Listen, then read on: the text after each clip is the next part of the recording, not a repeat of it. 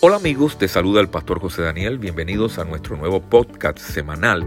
Esta semana vamos a tener a la pastora Joanny Martínez que viene con un tema muy importante, se titula Cómo identificar el espíritu pitón. Deseamos que te sea de bendición y puedas alimentarte de una palabra clara, específica y bendecida. Que el Señor te bendiga. Hola, te está saludando la pastora Joanny Martínez y he querido compartir una enseñanza que va a traer una revelación especial a tu vida.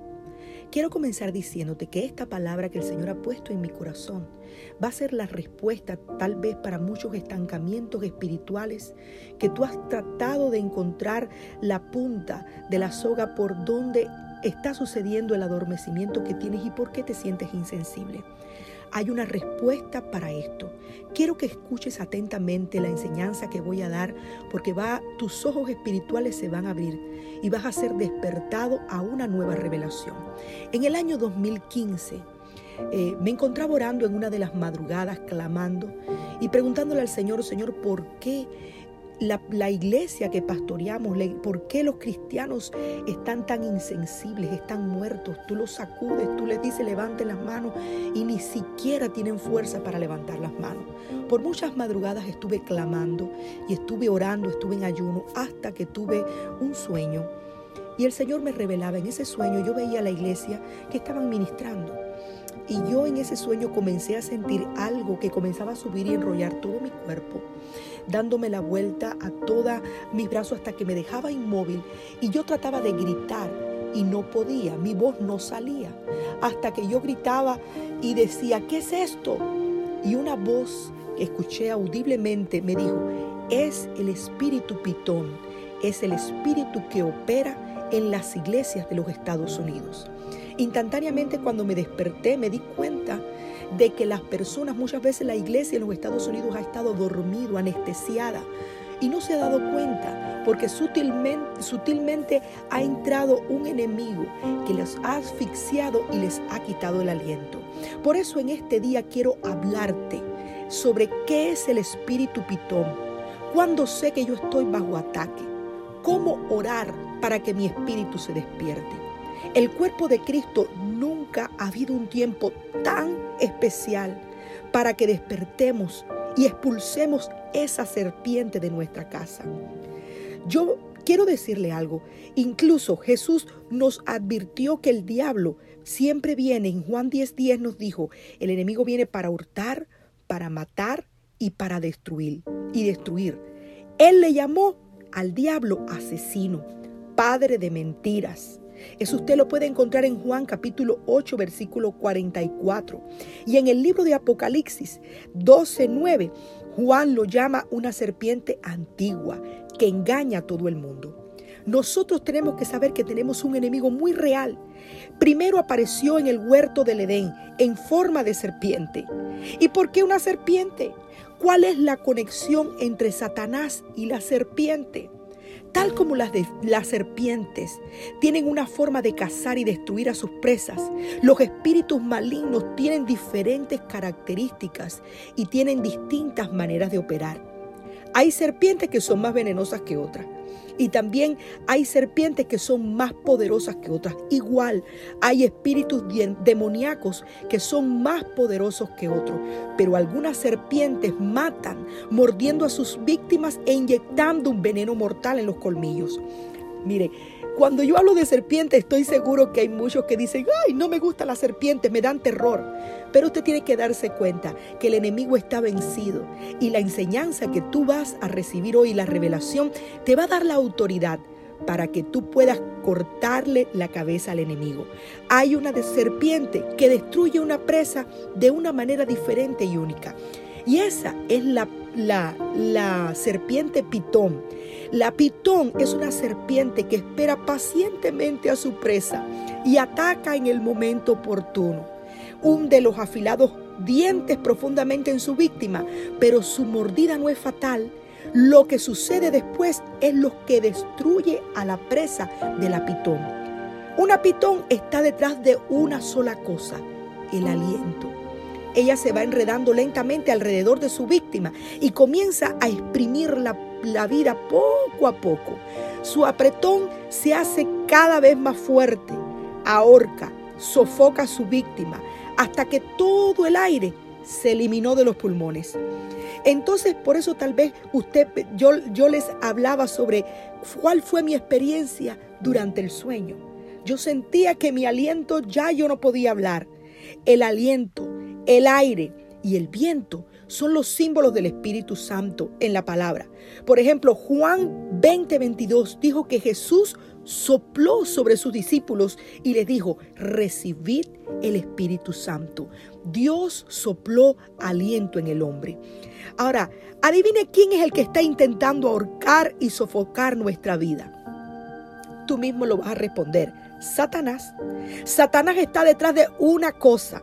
Como una pitón está intentando extraerle el aliento del Espíritu Santo y su unción de nuestra vida. Tal como una pitón detesta el aliento de su presa y hará todo lo que pueda para eliminarlo. Satanás desea exprimirte la vida del Espíritu Santo y desea exprimir la vida del Espíritu Santo también en la iglesia y en nuestra vida personal. Él desea que ese aliento de vida que solamente viene a través de la presencia del Espíritu Santo, sin el poder y la unción del Espíritu Santo, nosotros no podemos hacer nada que perdure. Su palabra nos dice que no Él nos es por fuerza, no es por fuerza ni es por poder, sino es por su Espíritu Santo. Por eso yo te quiero enfocarte en esta mañana, en este día, a que tú puedas encontrar algunos signos de cuando tú te estás encontrando bajo ataque. Si usted se recuerda hace, hace muchos años atrás, cuando las personas comenzaron a morir por ataques cardíacos, Muchos no sabían cuáles eran los síntomas porque no se había hablado mucho sobre esto, no había mucha, mucha disciplina ni tampoco mucha información. Y los médicos comenzaron a investigar y comenzó a crearse una cultura para que las personas no murieran por los ataques cardíacos, pues si lo evitabas, podías sobrevivir cuáles eran los, empezaron a poner cuáles eran los indicativos de que estabas bajo un ataque. ¿Cuál era? Presión en el pecho, dolor en, una, en un brazo o en los dos brazos, falta de aire. Tenía la supervivencia de, de las víctimas de los ataques cardíacos era muy poca porque no tenían información. De una manera similar a esto, muchos cristianos parecen tener los ojos vendados por los ataques espirituales. Y cuando se trata de ataques espirituales, es crucial, es importante que usted reconozca las señales de advertencia para que usted pueda sobrevivir. ¿Cuáles son las señales de advertencia que usted está bajo ataque del espíritu pitón o del espíritu de adormecimiento? Número uno, la pérdida del deseo espiritual. El objetivo de cualquier ataque es que nosotros nos alejemos de lo que Dios desea hacer y llevar a cabo en nuestra vida, su propósito. Es por, es por eso que la primera señal de advertencia de un ataque es la pérdida del deseo espiritual. Ay, tengo flojera, no tengo deseos de orar. Ay, no estoy, hoy no es mi día. Oh, yo creo que mejor me quedo tranquilo en la casa porque necesito descansar porque he estado trabajando mucho. Nosotros no vivimos solamente por sentimientos. Hay una diferencia entre hacer algo por obligación y, hacer algo porque nos deleitamos en ello. El deseo espiritual se evidencia cuando hay un corazón con fuego por Dios. Por eso David decía, Dios mío, Dios mío, eres tú. De madrugada te buscaré. Mi alma tiene sed de ti, mi carne te anhela, en tierra seca y árida, donde no hay agua. Eso lo habló en el Salmo 63, 1. Por eso muchos han estado sintiendo fuego, tienen hambre y, y tienen deseos de que llegue el tiempo de que algo pueda alentar sus vidas y los pueda despertar. Perder nuestro deseo espiritual rara vez ocurre de casualidad. No sucede de la noche a la mañana, ocurre lentamente, tal como una pitón comienza lenta, suavecito, apretando a su víctima sin darse cuenta para asfixiarse. y los cambios que suceden en nuestro corazón son imperceptibles. Los problemas de la vida surgen y comienzan a recortar nuestro tiempo en la palabra. Entonces comenzamos a sentirnos desconectados cuando oramos y antes de darnos cuenta comenzamos a pasar cada vez menos tiempo en la oración. Pronto vamos a hallar razones para no estar en la iglesia. La búsqueda de las cosas de este mundo reemplazan la búsqueda de Dios. En lugar de tener un corazón ardiente, este se va a hacer tibio. Y tenemos cosas, tenemos que aprender que hay cosas que no son negociables. Y tu tiempo con Dios, leer la palabra, nunca pueden reemplazar el tiempo de, otra, de otras actividades. Porque el día que lo reemplazas, comenzarás a morir lentamente sin darte cuenta. Número dos, la fatiga física. La segunda señal de advertencia es la fatiga física. Hay muchas personas que dicen, ay, qué, qué cansancio. No me puedo ni levantar. Tal parece que tengo necesidad de vitamina D. Parece que estoy bajo en vitamina. Tengo que vitaminarme.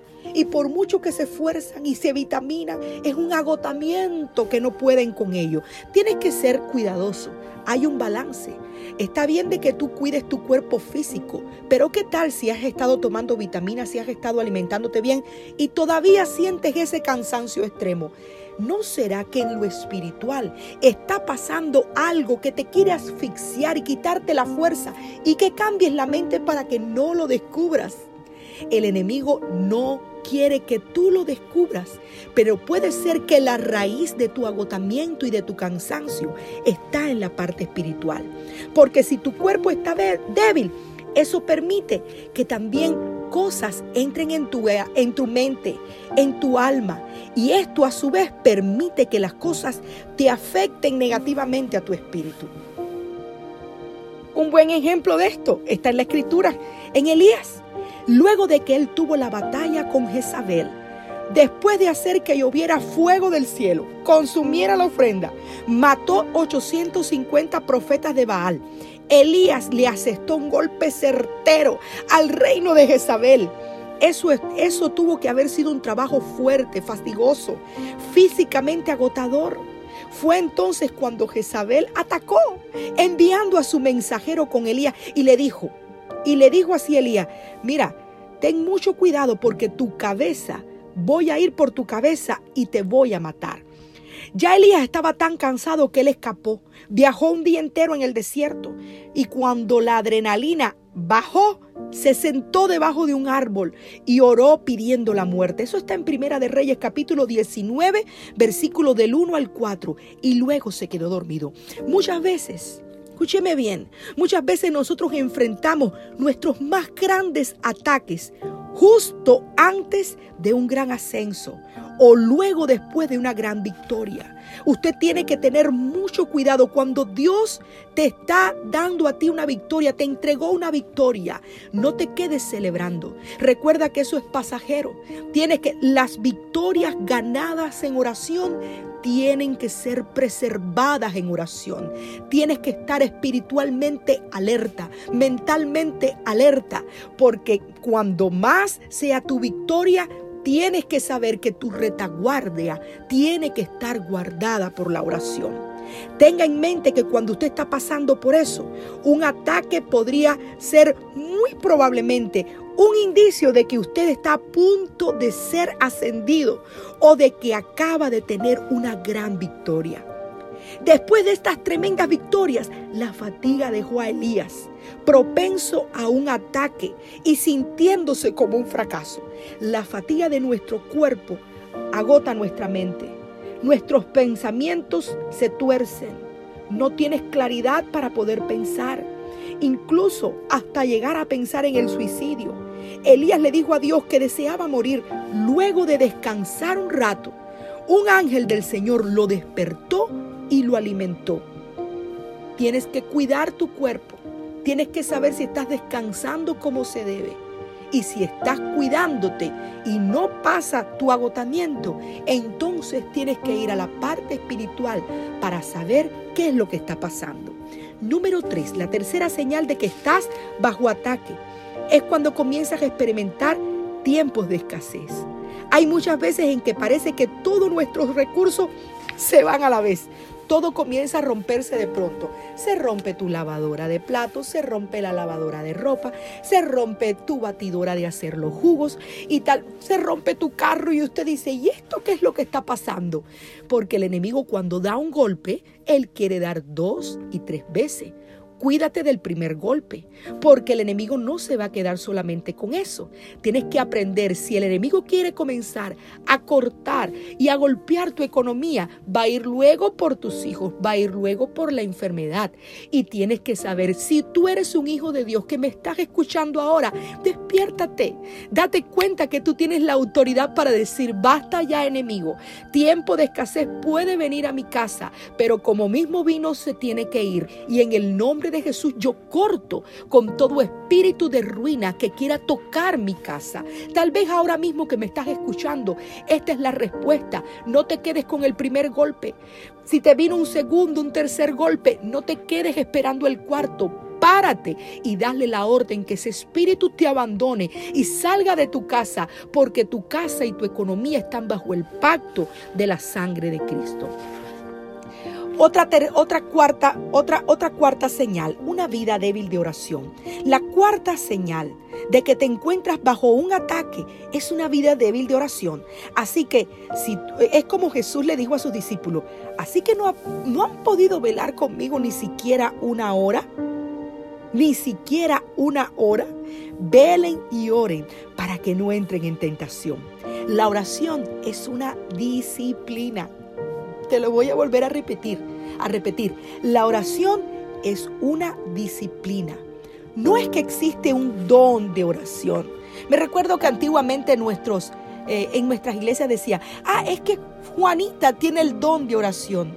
Eh, Pedrito tiene el don de oración. Por eso es que ellos pertenecen a los intercesores. No, no, no, no, no. Esa es una mentira del enemigo. No existe el don de la oración. La oración es una disciplina para cada cristiano y se necesita acción de nuestra parte, se necesita fe y persistencia. Sin embargo, hay veces en que aunque seamos fieles para orar, nuestra mente puede obrar en nuestra contra. En cada fracaso de nuestras vidas, si vamos a ser sinceros, cada fracaso que hemos tenido en nuestras vidas, han habido dos denominadores comunes. Una Biblia que estaba polvorienta y un altar que estaba apagado. La estrategia de la pitón de Satanás es asfixiar la oración y la lectura de la Biblia de nuestra rutina diaria. Así que nuestro tiempo de oración es la táctica espiritual. Cuando Él golpea nuestro tiempo de, oración, esa es la táctica espiritual invisible de Pitón para sofocar la oración en nuestra vida. Si usted no está leyendo la palabra, no está leyendo la Biblia y orando con regularidad, quiero darte una señal de alerta. Es, hay, un, hay, hay, hay una luz roja que se está prendiendo porque usted está bajo ataque. Hay una luz roja que se está prendiendo. Usted está bajo ataque. El espíritu pitón de Hechos capítulo 16 atacó a Pablo y a Silas. Cuando fueron al tiempo, dice, íbamos a nuestro tiempo de oración y nos atacó una mujer que tenía un espíritu pitón.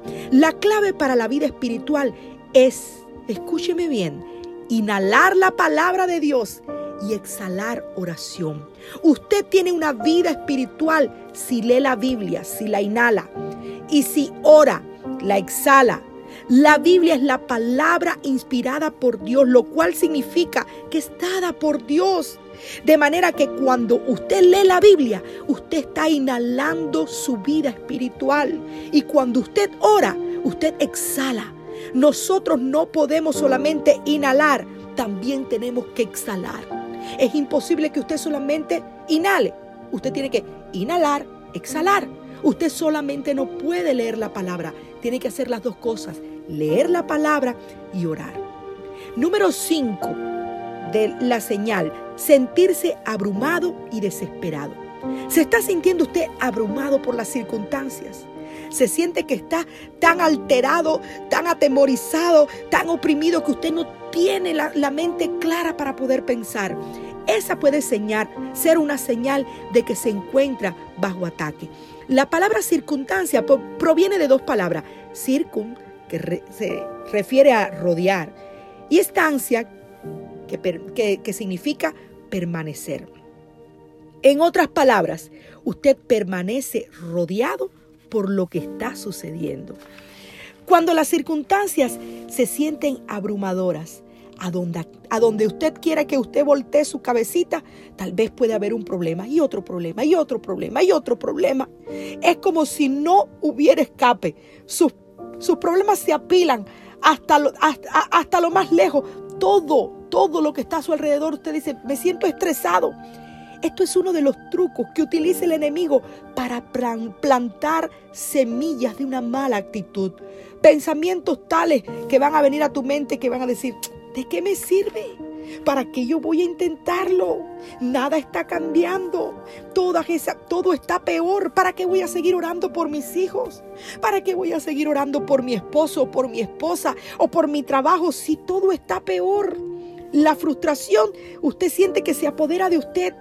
En una vez leí en algún lugar que la frustración es el temor de que nuestros esfuerzos no den frutos. Mire, tiene que estar tranquilo. Estar completamente abrumado lo va a llevar a la desesperanza. Simplemente usted tiene ganas de darse por vencido, pero yo deseo en este momento que tú me estás escuchando, que tú te despiertes, porque cuando llegamos a este punto y tenemos ganas de tirar la toalla, de renunciar, de salir corriendo, ese pensamiento se formó en nuestro espíritu hace, hace mucho tiempo. Si renunciar nunca es una opción, entonces nosotros no tenemos que desear renunciar en los momentos difíciles.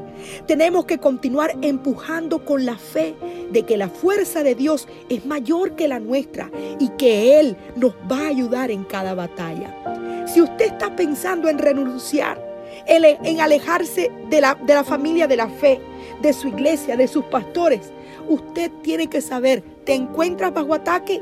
Así de fácil. Porque si usted está solo, recuerde, la pitón sofoca lentamente a sus víctimas, gradualmente, poco a poco. Por eso, si el enemigo puede lograr que usted pierda la esperanza, él puede hacer que deje de vivir por fe. Usted tiene que activarse en este día y decir, yo no voy a dejar de vivir por fe, no me voy a dar por vencido. Yo cargo una palabra, si Dios me habló, Él lo va a cumplir. Y aunque usted no esté mirando, la tormenta es tan fuerte que usted no pueda mirar nada, usted tiene que hacer como los pilotos de avión, que tienen que pilotear con por instrumentos, saber de que el avión va a volar y va a ir al lugar correcto Usted tiene que saber que el piloto de su vida es Jesucristo y que usted no va a fracasar. Es más, si estás escuchando este audio, es la señal de que Dios quiere que te despiertes porque hoy está siendo desenmascarado el enemigo. Hoy se te están cayendo la venda de tus ojos. Hoy cuando termines de escuchar esto, no volverás a ser ni la misma ni el mismo porque Dios te va a entregar armas espirituales para que tú te puedas defender. Usted tiene que también entender cuando muchas veces queremos alejarnos y meternos como en una cueva, en una cueva y que nadie nos hable, que nadie se meta con nosotros.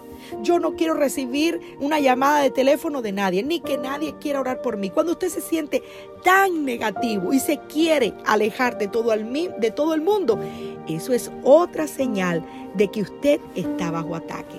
Pero quiero decirte que usted necesita hacer una marca en su vida. ¿Cuál es la marca que usted va a hacer en su vida? Usted necesita tener un altar de oración, un lugar.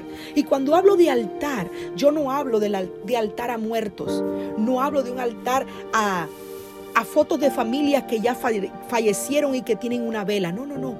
Me refiero a un lugar, a un punto de encuentro entre Dios y usted. ¿Qué puede ser el altar para ti? Un lugar tal vez en tu habitación donde nadie te ve, donde tú doblas tus rodillas y tú dices, Dios mío, aquí estoy. Encuéntrame hoy y ayúdame a salir del hoyo de la desesperación, porque tal vez en este momento te encuentras deprimido, te encuentras que quieres deseo de salir corriendo, de dejarlo todo, estás usando drogas, estás siendo tentado hacia abajo, no sabes cómo vas a resolver los problemas, pero hoy Dios se quiere encontrar contigo. Recuerde algo. Hay un lugar regular de oración. Usted tiene que, Dios se le va a mostrar allí.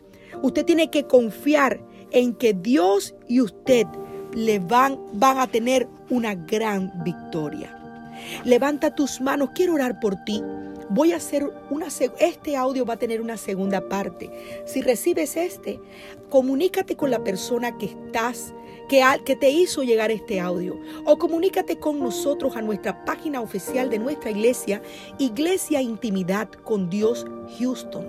Allí te vamos, vas a encontrar todo el material o podemos hacerte llegar la segunda parte. Pero quiero orar por ti porque hoy tú necesitas despertar. Levanta tus manos. Padre, en el nombre de Jesús, yo oro por todas las personas que ahora mismo están escuchando esta palabra. Y yo declaro en este momento que es despertado. Le hablo a tu espíritu, despiértate. Le hablo a tu espíritu, levántate. Sal de la cueva. Sal del lugar donde has estado metido.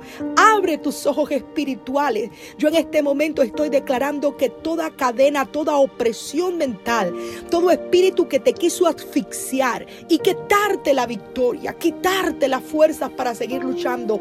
Hoy declaro que tu mente, tus ojos se abren y te das cuenta de que hay solución. No es el fin. Dios está por ti y te ama. No es por casualidad que esto llegó a tus manos. Por lo tanto, declaro sobre tu vida sea la luz. Que el aliento de Dios que Él sopló sobre el hombre, yo declaro en este momento, como dijo Jesús y le dijo a sus discípulos, recibid el Espíritu Santo. Hoy declaro en este momento, recibe el aliento de Dios, recibe el aliento de vida. Hoy declaro que todo espíritu de muerte es sacudido de arriba de ti y el viento, el rúa de Dios te va a impartir vida porque tú estás llamado a ser un más que vencedor a través de Jesucristo.